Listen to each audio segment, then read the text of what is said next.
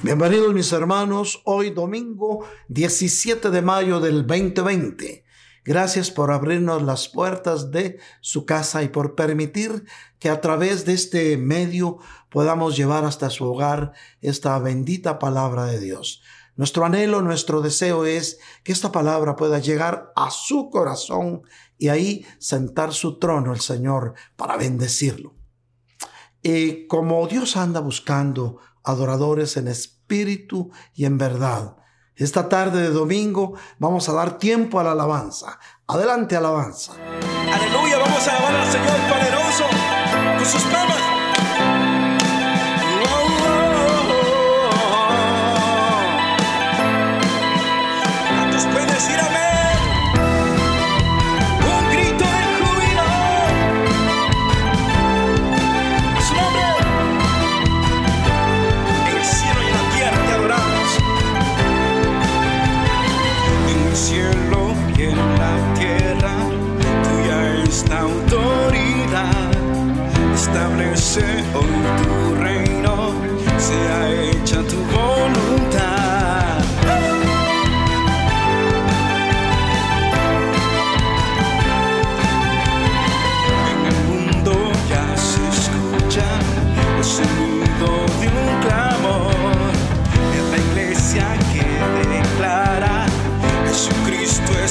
Señor, manifiesta tu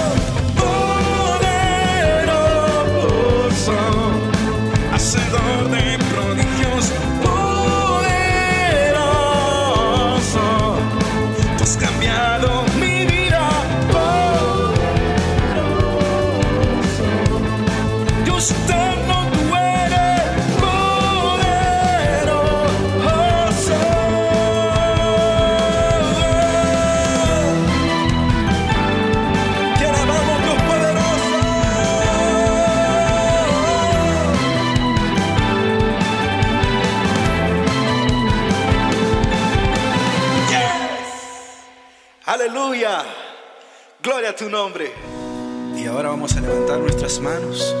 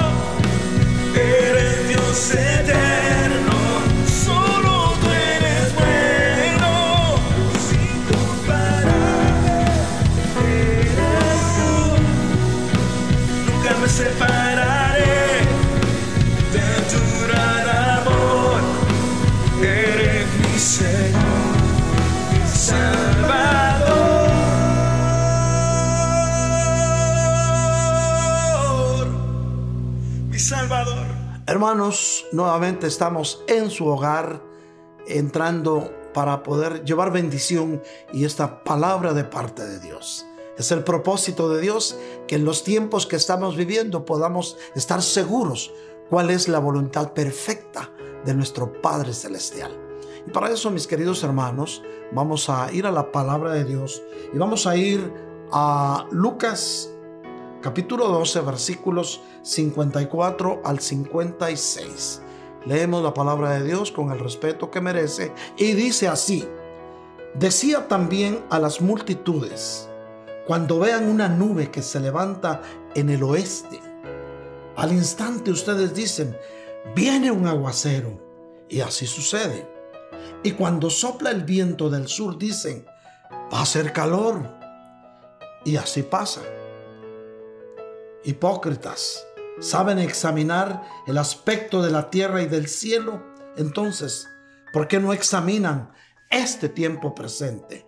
Amén. Padre Santísimo, gracias por tu palabra. Creemos, Señor, con todo nuestro corazón que cuando tú hablas a nuestro ser integral, cuerpo, alma y espíritu, es porque algo quieres cambiar en nosotros. Habla a tu pueblo, Señor, cambia en el corazón de ellos lo que tengas que cambiar, pero bendícelos y dale sabiduría, Señor. Asimismo, Padre, como siempre, te rogamos que nos des un espíritu de sabiduría con el cual vamos a conocer mejor tu revelación. Gracias, Padre. En tus manos estamos. En el nombre bendito de Jesús de Nazaret. Amén y amén. Vemos entonces, mis hermanos, que nuestro Señor Jesucristo, conociendo el sentir de las multitudes, el sentir del pueblo, como era entonces y como es ahora, y les, hizo una aseveración que para ellos era normal y para hoy también. Aunque ahora no estamos tan acostumbrados a poder interpretar los fenómenos atmosféricos ni del clima a través del tiempo o a través de las señales, porque sobre todo en la ciudad se ha perdido esa, esa habilidad, misma que en tiempos antiguos tenían los hijos de Isaacar. Recuérdese mi hermano que los hijos de Isaacar era una de las tribus eh, en las cuales Dios les dio tres unciones especiales por la sabiduría que ellos tenían. Vemos entonces que nos dice la Biblia en el primer libro de Crónicas, capítulo 12 y versículo 32. Ahorita lo va a ver usted en su pantalla. Y dice así, de los hijos de Isaacar, expertos, oiga bien, expertos en discernir los tiempos con conocimiento de lo que Israel debía de hacer, sus jefes eran 200 y todos sus parientes estaban bajo sus órdenes. O sea, expertos en discernir los tiempos. Recuérdese, mi hermano, que en esos tiempos todavía no existían los observatorios meteorológicos que podían pronosticar, pronosticar las condiciones del clima, pero ellos lo intuían por la sabiduría que Dios le dio para usar el discernimiento, mismo que esta tarde de domingo Dios quiere decirte, es necesario, mis hermanos, que le pidamos a Dios que nos dé el discernimiento necesario para poder comprender los tiempos y las sazones de los tiempos. Entonces vemos que a esta tribu de Isaacar le fueron dadas por la misma unción que ellos tenían de discernir los tiempos, le fueron dadas tres unciones. La unción de prosperidad. Fue una de las tribus más prósperas de ese tiempo y de hecho a ellos les dieron las mejores tierras en el reparto de las tierras de Canaán, las que estaban cerca del monte Gerizim. La otra unción que les dieron y una de las más importantes es la unción espiritual porque ellos tenían una visión de la palabra de Dios escrita en los pergaminos que los consideraban maestros y eran los que les explicaban las sagradas escrituras a las demás tribus, a las otras once tribus. Recuérdese, fue la tribu de Isaacar. Y la tercera unción que Dios le dio era para conocer las estaciones de Dios. De hecho, ellos eran astrónomos eh, bíblicos que mantenían un registro de los tiempos y las estaciones que Dios tenía para su pueblo. Miren qué hermoso, mis hermanos. Y esa unción, mi oración será para que te la dé a ti también.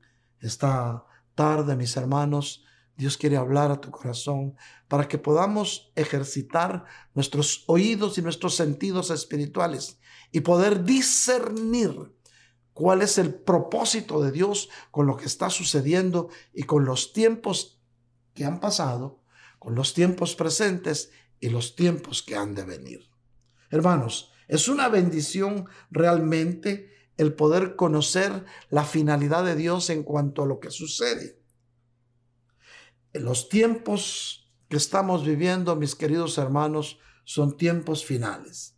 Y ahora es el momento que le pidamos al Señor que nos dé la sabiduría necesaria para comprender y entender los propósitos eternos que Dios tiene para su pueblo, para sus hijos. Claro, mis hermanos, todos los hijos de Dios los ha tocado vivir tiempos de valles y tiempos de montes altos o de cumbres. Los valles también les han llamado los inviernos, porque en el invierno es cuando la gente no sale, está dentro, quiere resguardarse del, del frío y muchas veces esto tiene relación con la frialdad espiritual que podemos sentir nosotros cuando estamos pasando por el valle.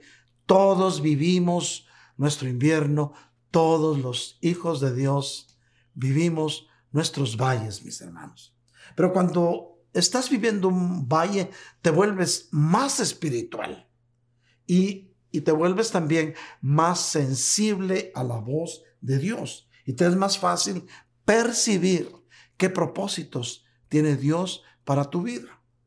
Pero el valle, mis queridos hermanos, no es para quedarse ahí. Oye bien, el valle no es para quedarse ahí.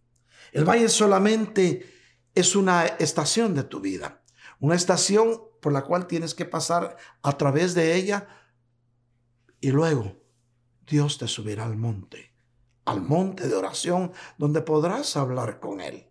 Recuérdate, los valles son necesarios para que podamos ver los montes. Siempre un valle está rodeado de montes altos, a los cuales hoy Dios te quiere llevar. Hoy mismo nos sucede pues, a pesar de que algunos llevamos ya tiempo en el Evangelio, pero nos cuesta poder discernir y empezamos a escuchar voces por todos lados que dicen que miedo, que muertos, que coronavirus, y no le damos tiempo para escuchar la voz de Dios. Por eso Dios te dice hoy, tienes que madurar. Vamos a ir a Hebreos, mis hermanos, capítulo 5 y versículo 14. Hebreos 5, 14, lo tienes en tu pantalla. Y dice así, pero el alimento sólido es para los adultos, vianda sólida, los cuales por la práctica tienen los sentidos ejercitados. ¿Para qué? Para discernir el bien del mal. O sea que Dios quiere que seamos ya cristianos maduros, adultos espirituales. Recuérdate que hay, hay enanos, dentro de los cristianos hay enanos espirituales. Son aquellos que tienen 50 años de ser cristianos y todavía espiritualmente no han crecido. Pero hay bebés espirituales. Son aquellos que acaban de llegar a los caminos del Señor y tienen hambre y sed de palabra y están buscando qué será lo que Dios me quiere hablar. Y, se vuelven, aunque acaban de llegar a los caminos del Señor, se vuelven como la tribu de Isaacar, más sensible al Espíritu. Eso es lo que Dios quiere de ti hoy. Hermanos míos, pueblo de Dios, Iglesias de Cristo, el del sureste, USA. Es tiempo de ejercitar nuestros sentidos espirituales. Pueblo de Dios, en los tiempos que estamos viviendo debemos tener muy ejercitados nuestros sentidos espirituales para saber, de acuerdo a lo que ha de venir, cuáles cosas o situaciones necesitamos cambiar en nuestras vidas para poder agradar a Dios con nuestra manera de ser, con nuestro proceder. Quiero contarles algo que nos va a ayudar a entender que también en los tiempos presentes, porque esto no hace ni 20 años que, que sucedió, han habido tribus como la tribu de Isaacar que han sabido ejercitar sus sentidos espirituales y han podido discernir los tiempos y por eso salvaron sus vidas. Allá por el año 2004, mis hermanos, hace 16 años, hubo un tsunami, un tsunami. Y dirán, ¿qué es eso? ¿Con qué se come? ¿Qué es un tsunami? Bueno, un tsunami es una ola o una serie de olas que se producen en una masa de agua al ser empujada violentamente por una fuerza que la desplaza verticalmente. esto puede ser terremotos, volcanes, derrumbes, derrumbes costeros o también derrumbes subterráneos e incluso explosiones de magnitudes que puedan generar este fenómeno. La causa más frecuente, mis hermanos, de los tsunamis es los terremotos ocurridos en el fondo del mar. Cuando el mar se mueve violentamente en sentido vertical, mis hermanos, el océano va alterando su equilibrio. El océano tiene un equilibrio natural. Cuando la inmensa masa de agua de un océano trata de recuperar su equilibrio, mis hermanos, se generan olas gigantes. Y entonces, mis hermanos, este gigante tsunami del 2004 sucedió justamente el 26 de diciembre del 2004. Eh, y fue, hermanos, en las costas de la India. Está la India, está Sri Lanka, está Tailandia. Por ahí está el Océano Índico. Y este tsunami realmente, mis queridos hermanos, fue devastador. Las estadísticas de ese tiempo mostraron que murieron más de 200 mil personas, nativos de la India, nativos de Sri Lanka y de esa área del, del mar Índico.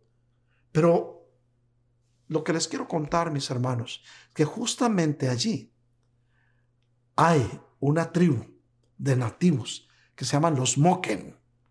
Los Moken, ellos también les llaman los gitanos del mar. Estos eh, nativos tenían una tradición que había venido pasando de generación en generación y ellos decían que iba a llegar el momento en que iba a aparecer una ola gigante que le llamaban labún en su dialecto y labún quiere decir la ola que come gente. Entonces ellos sabían que eso iba a suceder, pero ellos habían vuelto expertos en el mar, de tal manera que desde niños ellos podían nadar dentro del mar, abrir los ojos y no les ardía y podían ver lo que había dentro del océano. Pero estaban pendientes siempre de que un día esa ola gigante iba a venir. Una tradición que iba pasando de generación en generación y de tiempo en tiempo, pero que lo tenían presente. Ellos eran diestros en el mar, ellos su vida era junto al mar, se alimentaban de, de peces y también pescaban para poder venderlos y así poder comprar las cosas que les servían. Pero vemos que un día, mis hermanos, esta tribu, y fíjense qué tremendo, dice que en el mar no había viento parecía un estanque tranquilo, tanto que instaba a la calma. Pero ellos empezaron a discernir. Primero vieron que los delfines nadaban mar adentro. Vieron que los elefantes tomaban camino hacia las cumbres y vieron que los pajaritos dejaron de trinar y las gaviotas levantaron vuelo hacia los montes altos que estaban enfrente de las costas. También se dieron cuenta que uno que otro caballo salía en tropel hacia la cumbre. Ellos lograron discernir que esa ola gigante era la que estaba a punto de llegar.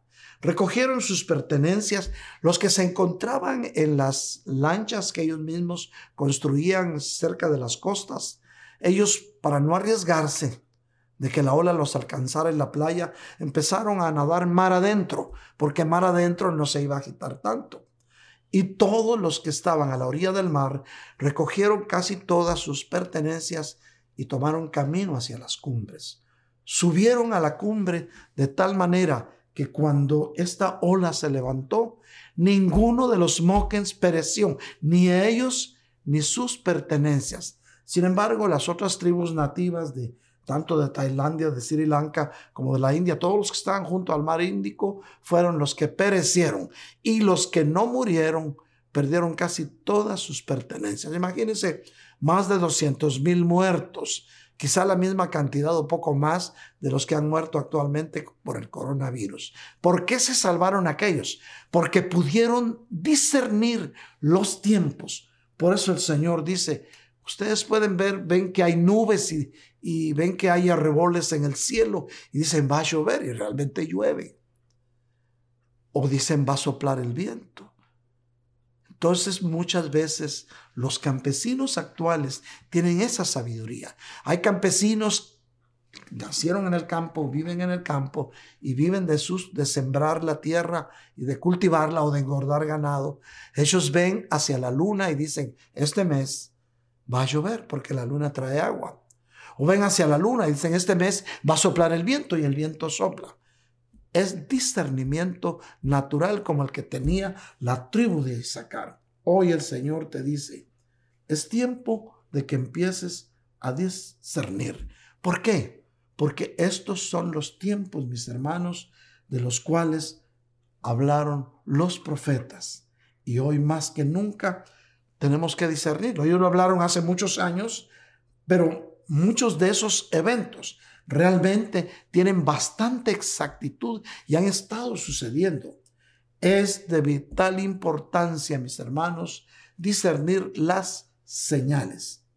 Imagínense, vamos a ver algunos ejemplos de aquellos que algunos que no discernieron señales en el acontecer bíblico y otros que sí los discernieron y qué hubiera pasado si no hubieran podido discernir. Por ejemplo, Faraón no pudo discernir las señales de las doce, de las diez plagas que el Señor envió a través de Moisés.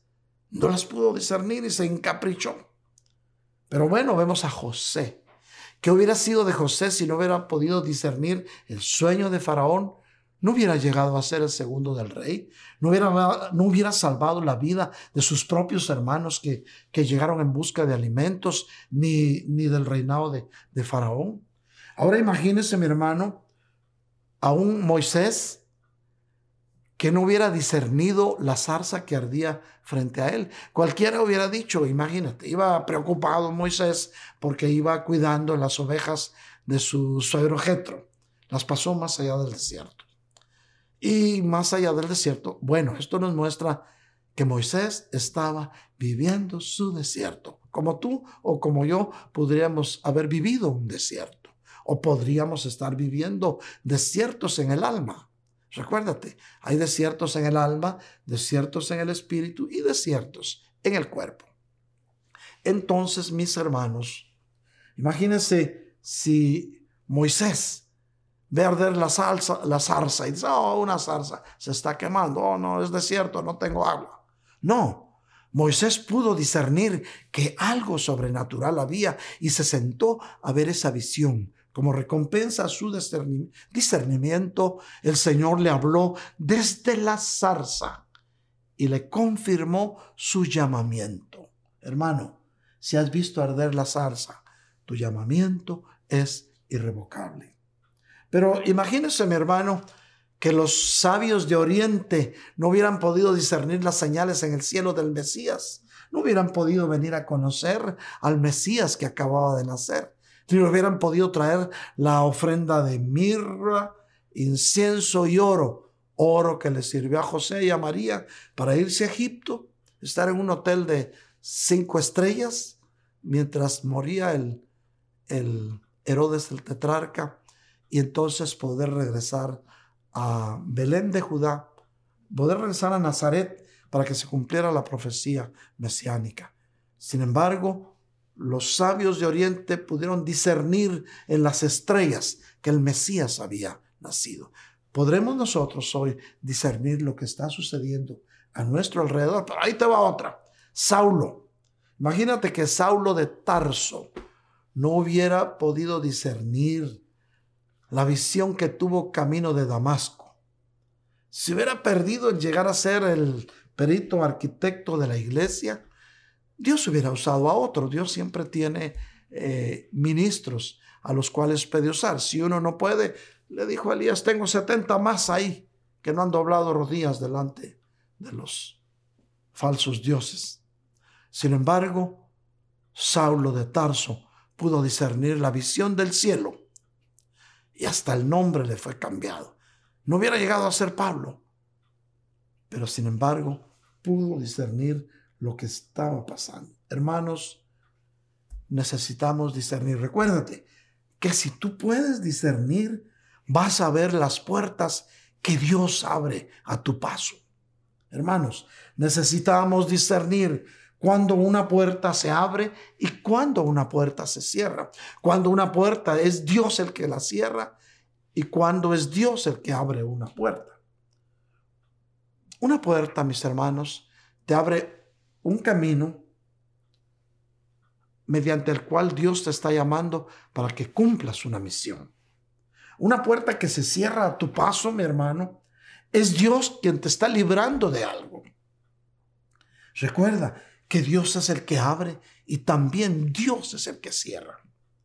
La Biblia dice, mis hermanos, y vamos a ir a Apocalipsis capítulo 3, versículos del 7 al 8. Apocalipsis 3, del 7 al 8. Lo tienes en tu pantalla. Dice, escribe al ángel de la iglesia de Filadelfia, el santo, el verdadero, pero oye bien, el que tiene la llave de David, el cual abre y nadie cierra, y cierra y nadie abre. Dice esto, yo conozco tus obras. Dios conoce tus obras. Por tanto, he puesto delante de ti una puerta abierta que nadie puede cerrar. Esto te confirma, mi querido hermano, que la puerta que Dios te abrió en tu vida. Nadie la habrá, nadie la podrá cerrar. Cuando Dios abre una puerta, no hay diablo que se cierra, que se atreva a cerrarla. Por tanto, dice, he puesto delante de ti una puerta abierta que nadie puede cerrar. Aunque tienes poco poder, oye bien, ¿cuántos decimos, no, es que no puedo mucho, mis recursos son limitados, es que no estudié mucho, no fui a la escuela, es que me cuesta caminar, es que me duelen mis rodillas, ¿cuánto podemos decir? Y el Señor le dice, y te dice esta, ¿no? esta tarde, aunque tienes poco poder, has guardado mi palabra y no has negado mi nombre. Mire qué hermoso. ¿Qué es lo que tienes que hacer cuando Dios te abre una puerta? Aunque te sientas débil, aunque digas es que una vez di positivo, ahora negativo, pero ¿qué va a pasar? Aunque qué pase, Dios te dice, has guardado mi palabra y no has negado mi nombre. Nunca te olvides de la bendita palabra de Dios y nunca niegues su nombre.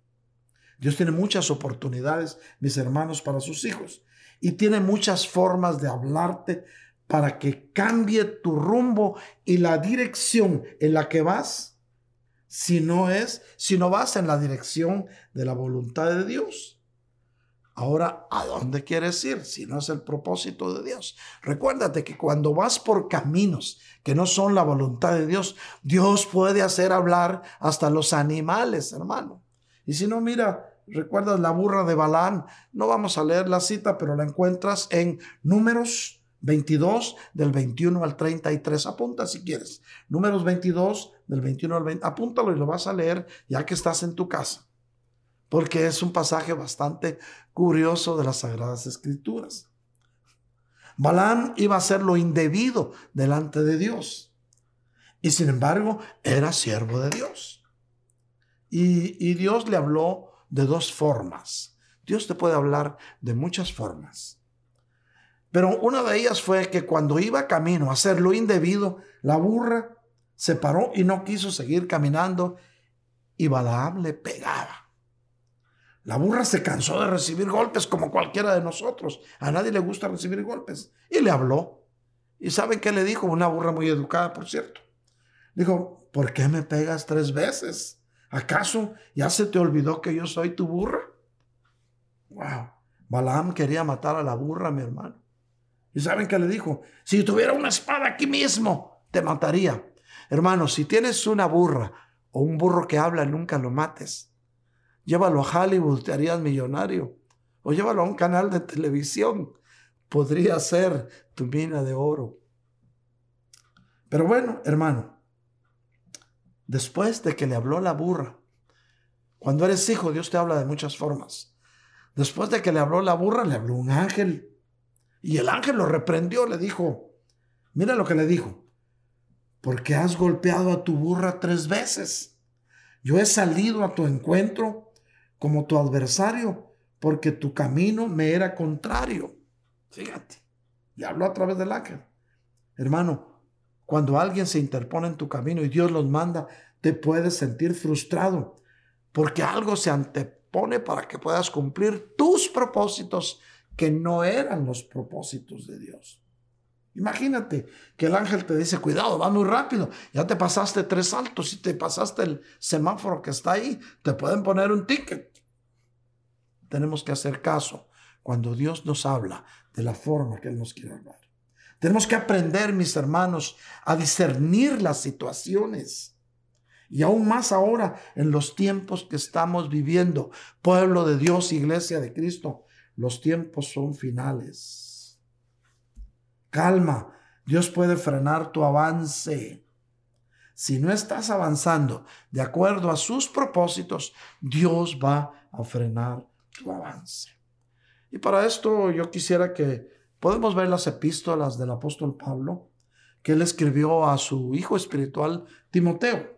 Vemos que Timoteo, Timoteo ha de, ha de haberse sentido orgulloso de haber sido hijo espiritual de un varón que en ese tiempo era un varón muy culto, muy educado, inteligente y los teólogos de entonces lo respetaban. Hermanos, a muchos siervos de Dios, Dios ha detenido su camino con esta pandemia. Mire cuántas iglesias se han cerrado. Quizá por la retórica con que estábamos predicando, o quizá porque era necesario redimensionar el rumbo de la iglesia de Cristo. Pero esta etapa en el acontecer, en el acontecer de Dios tiene un propósito que tenemos que discernir. Pero vamos a un pasaje bien significativo del apóstol Pablo cuando estaba ya muy cerca del ocaso de su vida. En segunda de Timoteo, capítulo 4, versículo 9 dice, ¿Saben qué le manda a decir el apóstol Pablo a Timoteo? No estaba en un hotel de seis estrellas de Kuwait. Estaba en la cárcel, hermano. Y le dice, procura venir a verme pronto. Pablo sabía que estaba cerca el invierno y que el invierno iba a ser el final de su ministerio terrenal de su vida aquí en la tierra. Vemos en 2 de Timoteo 4:13, le hace un encargo le dice, cuando vengas, trae la capa que dejé en Troas con Carpo y los libros, especialmente los pergaminos. Imagínate si él sabía que estaba a punto del ocaso de su vida. Él le dijo, porque yo estoy para hacer, en 2 de Timoteo 4:6, le dice, porque yo estoy para ser derramado como una ofrenda de libación, y el tiempo de mi partida ha llegado. Pablo había podido discernir que el final de sus días sobre la tierra se había terminado. Por eso le dijo en segunda de Timoteo 4:21, procura venir antes del invierno, porque hermanos, el invierno representa un tiempo de valle, un tiempo de frialdad, un tiempo en que necesitas abrigarte, en que necesitas estar en tu casa, pues. Todos vivimos este invierno.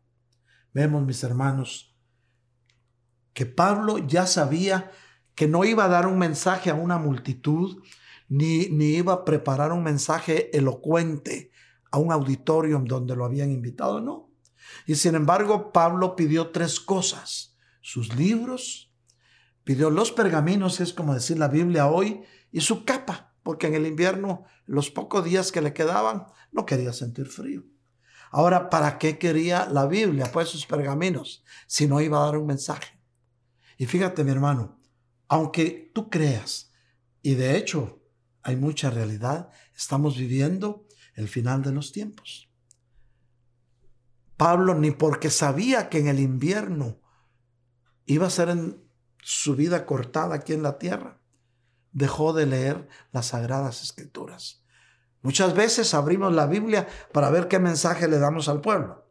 Y a ver qué, qué quiere el Señor que yo le diga a tu pueblo. Es bueno porque tenemos que dar palabra, pero también tenemos que abrir la Biblia para ver qué tiene el Señor para nosotros. Cuando abres tu Biblia, le dices, Señor, muéstrame cuál es el mensaje que tienes para mí hoy.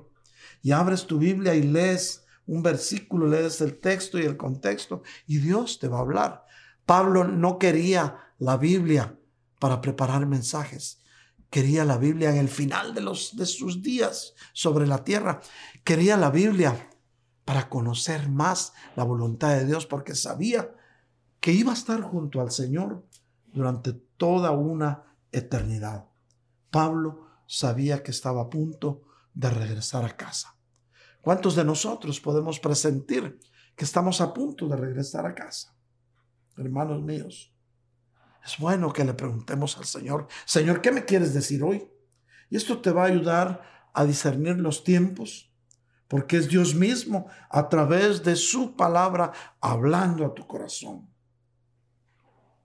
Si Pablo sabía que llegaría la situación de invierno, quiero decirte hermano, muchos de nosotros nos puede llegar la situación una situación de invierno a nuestras vidas o un valle, pues como hablamos al principio. Ahora nos tocó vivir a nosotros estos tiempos.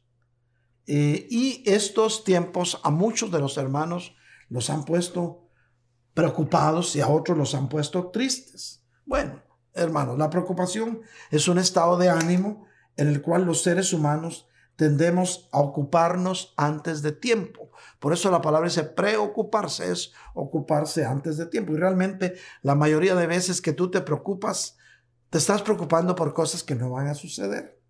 Lo único que ganas con preocuparte, oye, escucha bien esto, lo único que ganas con preocuparte es que bajen tus defensas, que tu sistema inmunológico esté bajo. Y en un sistema inmunológico bajo, o sea, tus defensas bajas, débiles, fácilmente puede invadir cualquier virus o cualquier bacteria. Por ejemplo, la tristeza, si dura cuatro días, pues los psicólogos dicen que es una, solamente una perturbación emocional. Pero si dura más de cuatro días, entonces ya se convierte en depresión. Y los estados depresivos se caracterizan por hacerte sentir que no vales mucho. Los estados depresivos te hacen perder tu propia estima de tal manera que pierdes el deseo de vivir. Y reprendemos eso si está sucediendo en, tu vida. Incluso la misma persona se minimiza. Ay, es que no valgo nada, es que para qué. Bueno, mira, sucedió en los personajes bíblicos. Elías estaba tan deprimido que se fue a meter en una cueva Quería y le, dice, Señor, llévame a casa de regreso, porque no soy mejor que mis padres. Imagínate, un Elías que había visto el poder de Dios a través de sus manos. Sin embargo, estaba deprimido. Pero el Señor le mandó un ángel. Cuando estés más triste, cuando estés más deprimido, Dios te va a mandar ángeles para que te levanten. A Elías le dijeron, come y bebe y levántate que el largo camino te espera. Y le trajeron pan del cielo, mi hermano. Definitivamente si era un desierto, una cueva, no había dónde cocinar un pan, hornear un pan, ni tampoco había un manantial de agua. Trajeron pan y agua, le dijeron, come y bebe, que largo camino te espera. El mismo Señor Jesús, mi hermano, cuando estaba en Getsemaní, cuando dice que estaba tan triste, que hasta sudó gotas de sangre. Imagínate, un colapso circulatorio se llama clínicamente el sudar gotas de sangre. Y ahí Dios envió un ángel a consolarlo. Y en el momento reaccionó y dijo, mas no se haga mi voluntad sino la tuya. Bueno, hermanos míos, ¿saben quién también estuvo deprimido y quería tener alas de pájaro para irse lejos y que nadie lo viera? David, hermanos, el rey David, que vivía conforme al corazón de Dios, que no le tenía miedo ni a los leones, ni a los coyotes, ni a los osos, ni a los lobos. Se sintió deprimido. Quería tener alas de pájaro y si no me lo cree, vamos ir al Salmo 55, 6, que dice, y dije, ¿quién me diera alas como de paloma? Volaría y hallaría reposo. Quería volar como paloma. Vemos que estos personajes bíblicos, mi hermano, a pesar de haber sido instrumentos de Dios, pasaron sus valles y por haber discernido las situaciones y los tiempos, Dios los sacó de ahí porque pasaron su invierno en el alma. Hermano mío, pueblo de Dios, si estás viviendo tu propio invierno, el Señor te dice hoy, no estás solo, yo estoy contigo para fortalecerte. Recuerda, la profundidad del valle es una promesa. El valle está rodeado de montes altos, a los cuales Dios te va a llevar si te atreves a buscar su rostro. Si buscas el rostro del Señor en el valle, porque ahí estás más sensible. O es decir, ¿sabes cómo dicen los muchachos? Cuando estás de bajón, pues, si ahí te atreves a buscar del Señor, Dios te va a subir al monte de oración. Y es ahí donde la depresión se va. Porque en el monte de oración hablas con Dios y Dios te escucha y desde arriba te manda tu respuesta. Alguien puede decir, amén, mis queridos hermanos. Tu valle, mi querido hermano, mi querida hermana que me escuchas, se convertirá en la plataforma en la cual Dios te va a lanzar alturas de tal manera para que ahí cumplas sus propósitos eternos. ¿Puedes decir amén? ¿Puedes darle un aplauso al Señor donde estás? Hazlo. Dile ahí a tu familia, dámosle un aplauso al Señor. Hermanos míos, los ataques espirituales son reales. Pero es más poderoso el que te escogió para reestructurar tu vida y para guardarte. Recuérdate, no hay victoria sin batalla. ¿Quieres tener una victoria? Vas a pelear tu batalla. Hermano mío, pelea la buena batalla. No pelees con tu esposa, no pelees con tu esposo. Pelea la buena batalla de la fe. Hermano, es tiempo de pelear nuestra buena batalla. Es tiempo de reestructurar tu vida para un futuro. Todos los cristianos tenemos un futuro. No digas es que ya este mundo se acabó. ¿Qué te preocupa? La Biblia dice que si vivimos, para Él vivimos y si morimos, para Él morimos. Si vivimos aquí en la tierra, Dios te va a dar los satisfactores suficientes para que puedas vivir feliz aquí tú y tu familia. Pero si nos vamos con el Señor, mayor gloria todavía. No te puedes imaginar, hermano, la gloria que hay en el cielo. Imagínate un lugar hermoso, con cánticos de ángeles, con un aroma exquisito a nardos. Un lugar tan hermoso donde nunca tendrás que decir adiós a nadie, donde nunca tendrás que tirar un puñado de tierra en una sepultura y donde nunca tendrás dolor y donde tus lágrimas serán enjuagadas por el Señor. Eso es lo que nos espera. Por eso Pablo decía, no sé si vivir o morir. De todas maneras me es ganancia, decía. Hermano, es tiempo de estructurar tu vida. Si hay cosas que tengas que cambiar, ahora es el momento. Cuando haya pasado el tiempo, mi hermano, vas a recordar esta temporada y vas a decir, como en el tiempo de la pandemia, si es que el Señor se tarda. Y si no, mi hermano, estaremos juntos, alabando y bendiciendo el glorioso nombre del Señor por una eternidad. Y eso es glorioso. Eso es glorioso. Yo sé por qué te lo digo. No te preocupes. Si Dios se tarda un poquito más en venir, vas a tener vida aquí en la tierra diferente a la que tenías antes. No vas a volver a ser el mismo. Hay muchas cosas que Dios va a cambiar en tu vida. Recuerda siempre estas tres cosas. Quiero dejarte esto ya para terminar este mensaje. Oye bien, guárdalo en tu corazón. Cuando Dios toca y posee a alguien, es de por vida. Oye bien, cuando Dios toca o posee a alguien, es de por vida. Dios nunca va a entregarle sus propiedades al diablo. Y si Dios te tocó y eres propiedad de Dios, es para siempre. La Biblia dice en el segundo libro de Samuel, capítulo 7 y versículo 16, es Dios diciéndole a David, pero te lo dice a ti también. Tu casa y tu reino permanecerán para siempre delante de mí. Tu trono será establecido para siempre. Recuérdate que hay una promesa. Dios te prometió darte un reinado y un sacerdocio de un pueblo santo. Y te va la segunda. A los que Dios posee los guarda. Dios te va a guardar. Dios te va a guardar. Mira, la Biblia dice en el Salmo 37, 28, porque el Señor ama la justicia y no abandona a sus santos. Ellos son preservados para siempre, pero la descendencia de los impíos será exterminada. Oye bien, sus santos son, fíjate bien, preservados para siempre, al que Dios posee, lo guarda. Santo es el que se aparta para el Señor, el que vive una vida de santidad, mi hermano. Y a eso te llamó el Señor, porque sin santidad nadie verá el rostro del Señor. Y te va la tercera. A los que Dios posee los prepara para que avancen, aunque tengan que pasar inviernos. Si eres posición de Dios, si le entregaste tu vida a ti, él te va a preparar para que no te quedes, sino para que avances. Aunque te toque pasar inviernos, Dios no ha perdido el interés en ti ni en tu llamado. Si una vez viste arder la zarza en tu desierto, oye bien, si una vez viste arder la zarza en tu desierto, ese llamado es para siempre y Dios te va a respaldar.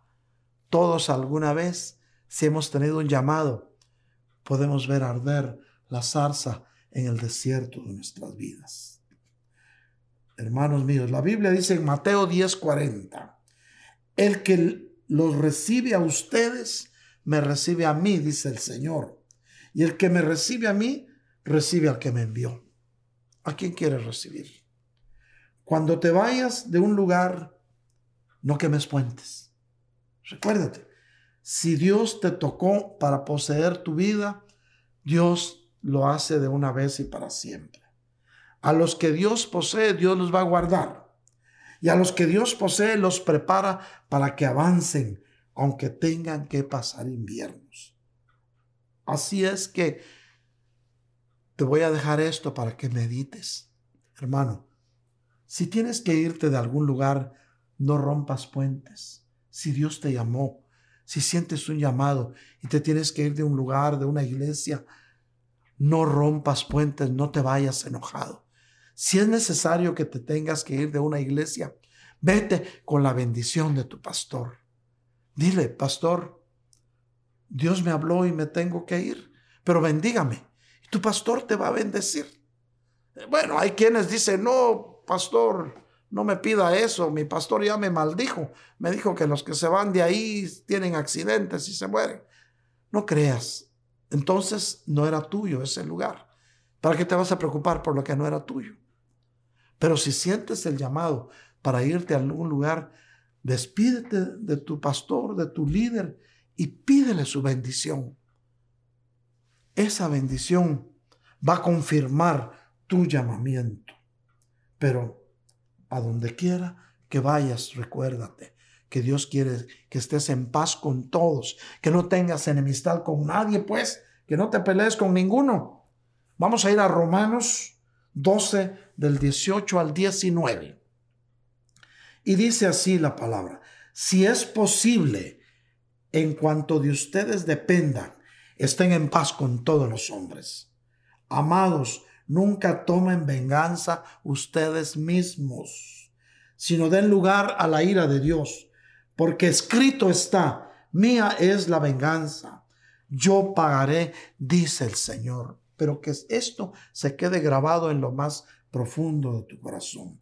Si es posible, en cuanto de ti dependa, estén en paz con todos los hombres. Amados, nunca tomes venganza por ustedes mismos. Hermano, no te pelees con nadie. ¿Para qué? Imagínate, los tiempos son finales. El Señor de un momento a otro se nos va a presentar y te lo digo con todo mi corazón, ese momento está muy cerca en que Juan 14, 21 se cumpla. Eso está más cerca de lo que nos podamos imaginar. Pero no te quiero asustar porque lo que viene es glorioso. Imagínate que estás enojado con alguien o peleado con alguien o te cae mal a alguien o ver a alguien te reestimula cosas anteriores y sientes que te cae mal. Imagínate qué pasaría si el Señor ahorita viniera y te encuentra con ese sentimiento. Y dice, no, pero es que yo no sé, por lo que sea. El segundo mandamiento es ama a tu prójimo como a ti mismo. No te está preguntando si te cae bien o no. No te está preguntando qué tamaño es, ni cómo son sus ojos, ni cómo se peina. Es tu prójimo. Y Dios nos manda que lo amemos como a nosotros mismos. Amar a nuestro prójimo es cumplir un mandamiento. Por eso, si es posible, cuando de ti dependa, estés en paz con todo el mundo. No te compares con nadie. Si te comparas, te vas a amargar. Créele a Dios que Él te hizo único, Él te hizo única. Amén, amén.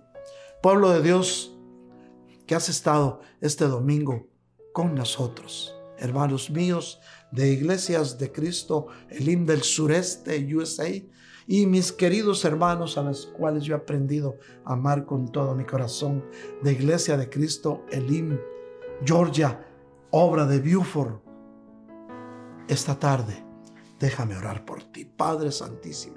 Bendice a este pueblo tuyo que te ama. Tú conoces, Señor, lo que hay dentro de ellos. Posiblemente hay hijos e hijas tuyas que están viviendo un invierno. Dales el calor de tu palabra. Dales de tu santa unción, Señor, para que puedan heredar esas tres unciones como la tribu de Isaacar. La unción de la prosperidad, la unción espiritual y la unción para conocer las estaciones tuyas, Señor. Bendice a tu pueblo, dale sabiduría, dale discernimiento y haz que en ellos se cumplan, Señor, todos tus propósitos y muéstrales tu amor incondicional y tu amor eterno. Restaura, Señor, lo que tengas que restaurar.